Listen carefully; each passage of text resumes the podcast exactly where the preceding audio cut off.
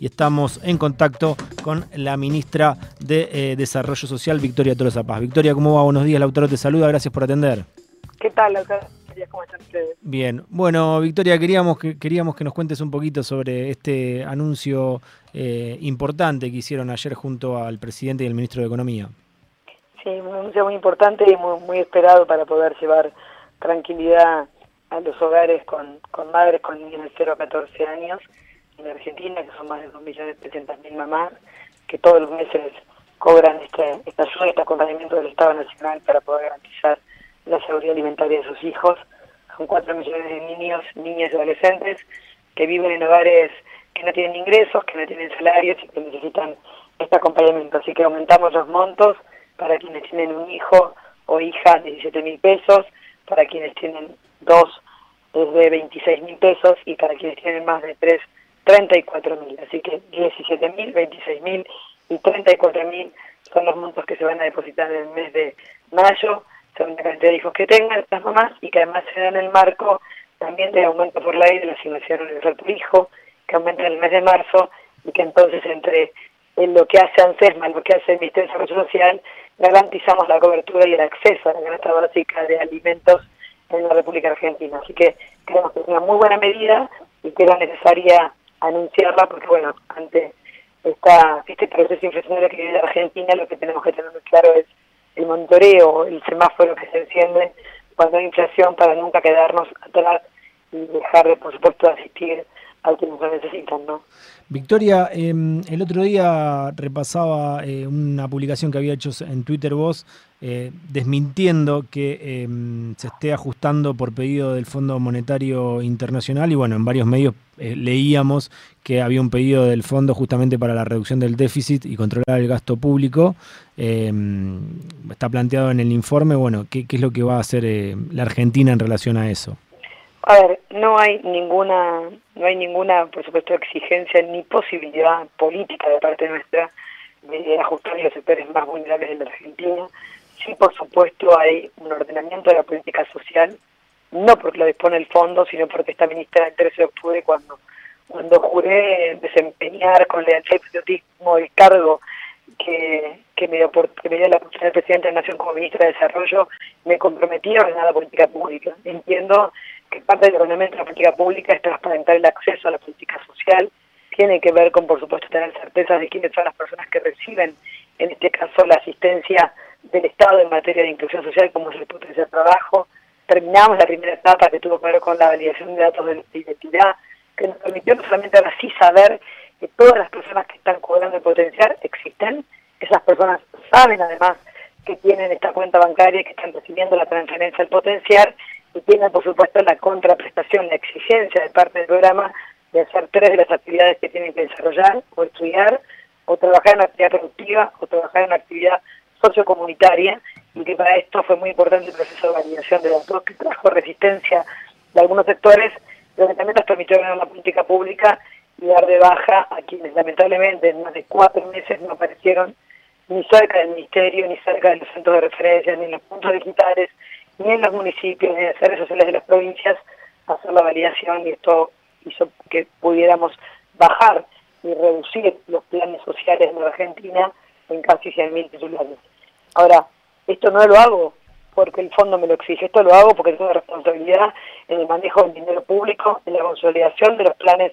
sociales y la política social para que nos permita claramente todo ese dinero que se disponía en cuentas y en personas que evidentemente hoy no las encontramos, pueda estar, por supuesto, puesto en volver a estudiar, en capacidades productivas, en máquinas y herramientas, en unidades de producción que hoy desarrollan actividades en el país y que necesitan del apoyo de esta ministra. Entonces,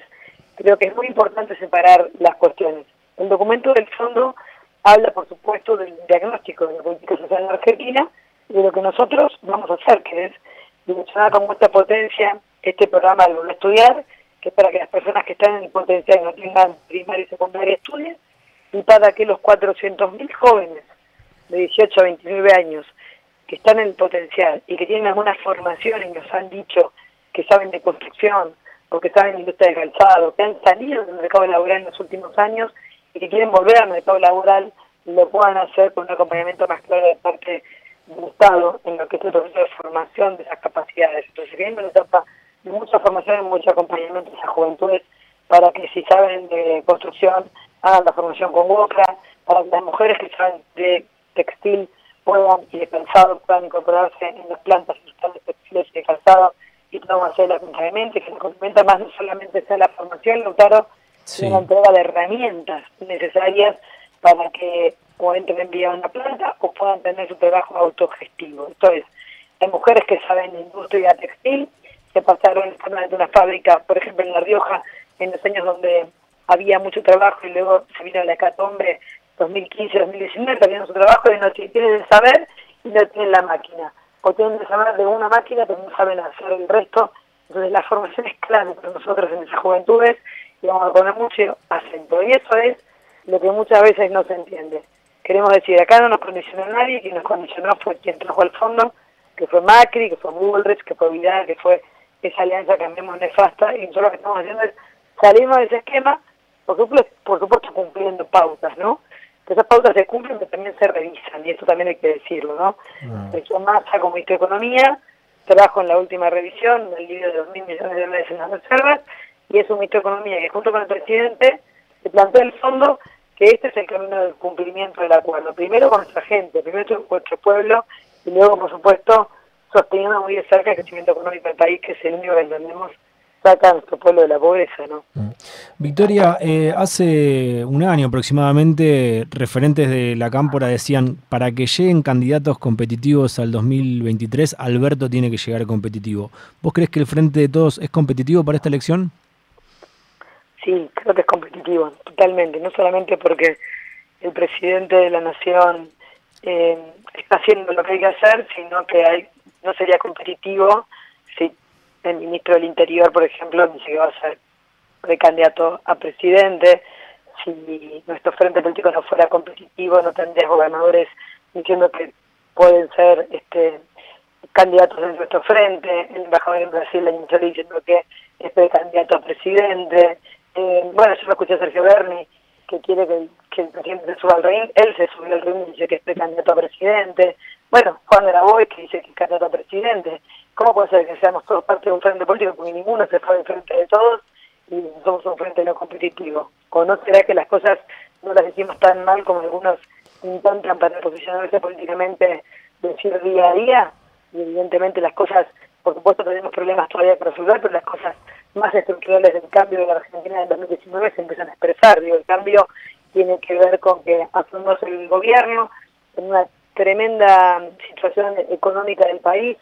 logramos recomponer un rumbo económico, entramos en tres años consecutivos de crecimiento en el país, 30 meses consecutivos de crecimiento del empleo registrado, claro que tenemos todavía que resolver la inflación, tenemos salarios deteriorados, en el medio tuvimos pandemia, guerra, no tenemos presupuesto todavía y estamos terminando por suerte este año el gasoducto clima que va a traer también un alivio enorme en materia de soberanía energética. Digo, está todo este, tan mal como algunos dirigentes, incluso hasta espacio político, venden todos los días,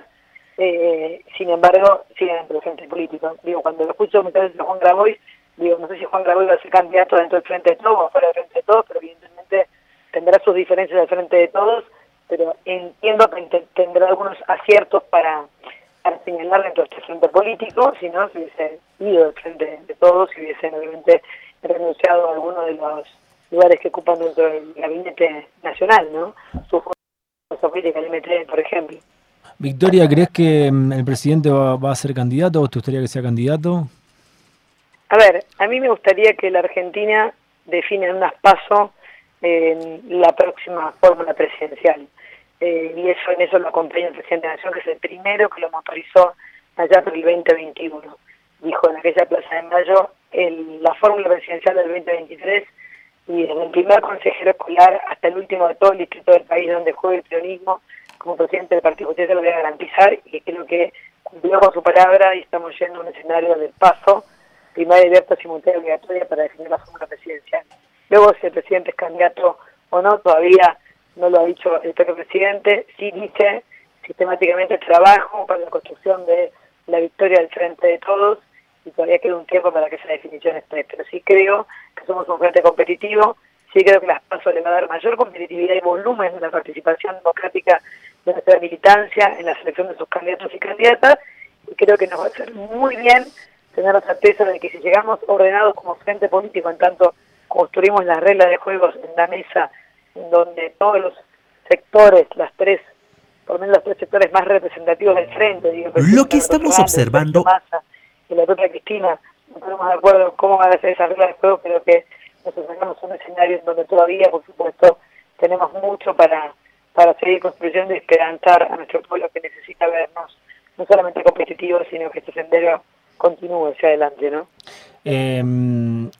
Guado de Pedro todavía no se lanzó, pero podría ser eh, candidato. Dijo que iba a haber eh, dos fórmulas seguramente y él lo incluyó al presidente. ¿Vos crees que va a haber dos fórmulas para competir en las PASO o que podría haber más? Yo creo que todavía no está definido la cantidad de, fórmulas presidenciales que va a tener el frente de todos. Pueden ser más de dos, claramente, pueden ser tres fórmulas o pueden ser más aún en función de, de esa representatividad del frente en la mayor amplitud posible, ¿no? En esa heterogeneidad que muchas veces eh, nos confunde o pensamos que estamos todo el tiempo discutiendo entre nosotros. Bueno,